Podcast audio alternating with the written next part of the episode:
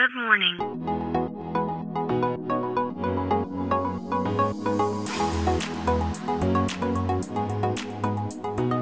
Bom dia, Califórnia, bom dia, Brasil. Aqui quem fala é Felipe Janete, diretamente de Palo Alto, Califórnia, no coração do Vale do Silício. Hoje é sexta-feira, dia 3 de dezembro de 2021.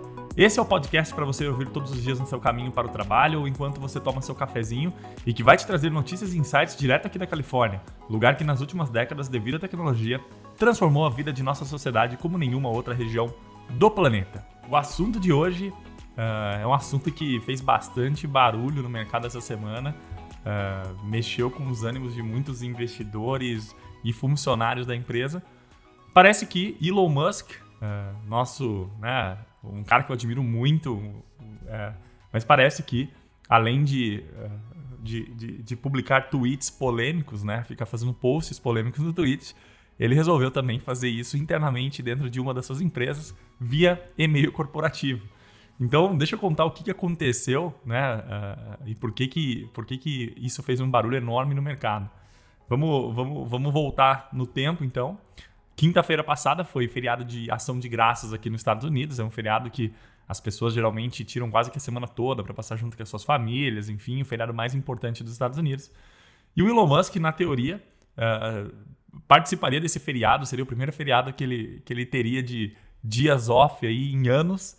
E aí, aparentemente, ele resolveu não fazer isso e para melhorar, ele resolveu soltar um e-mail para a empresa, né? Imagina só, as pessoas lá comendo seu peru, suas tradicionais tortas de nozes, quando recebem um e-mail de Elon Musk, né? Ele mandou um e-mail para a empresa inteira dizendo o seguinte: que se os progressos no desenvolvimento do, do foguete Raptor, né? Que é o, é, é o projeto mais novo que eles estão trabalhando, e se eles não tivessem um avanço significativo, né? Para corrigir os problemas dos motores desses foguetes a empresa corria sérios riscos de falir.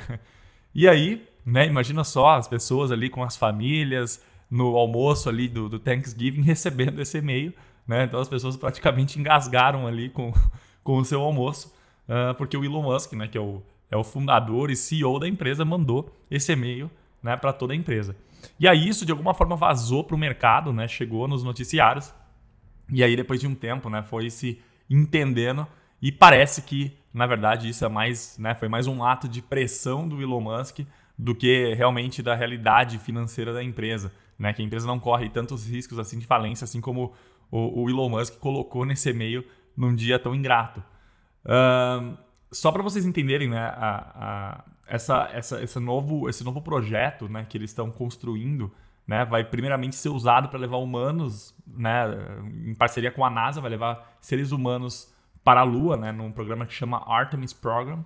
Uh, e eles são foguetes totalmente reutilizáveis e que podem lançar tanto pessoas quanto cargas, num custo muito mais baixo do que se existe hoje. Né? Os Falcon Rockets, que atualmente são usados pela SpaceX, já lançaram aí quase que 2 mil satélites né, no, no, no na, na para fora da, da, órbita do planeta Terra, uh, mais de 140 mil clientes né, pagam uma, uma parcela de 99 dólares por mês uh, para utilizar dos serviços desses satélites.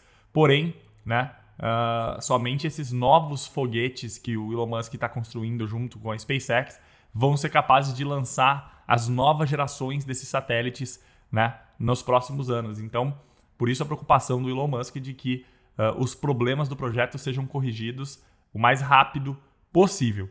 E aí, né, em linha com isso, né, nas análises dos uh, analistas de mercado, uh, o que, que aconteceu? Né? Por que, que o Elon Musk soltou esse e-mail de fato?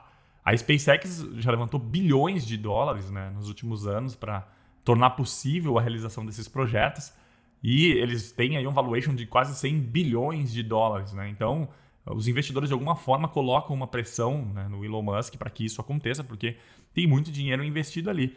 E aí também um outro fator que contribui para que uh, o mercado não acredite né, nessa, nessa, nessa fragilidade financeira da empresa, o Elon Musk já deixou claro várias vezes que uh, ele, enfim, ele diz, né, ele tem uma frase que ele diz sempre que apenas os paranoicos sobrevivem, né, e que o medo Uh, muitas vezes ele, ele direciona melhor resultados do que complacência. Então, o Elon Musk já disse isso diversas vezes e aparentemente esse e-mail que ele resolveu uh, uh, divulgar para a empresa inteira no feriado de Ação de Graças, foi muito nessa linha de colocar pressão né, por resultados na, nos seus funcionários.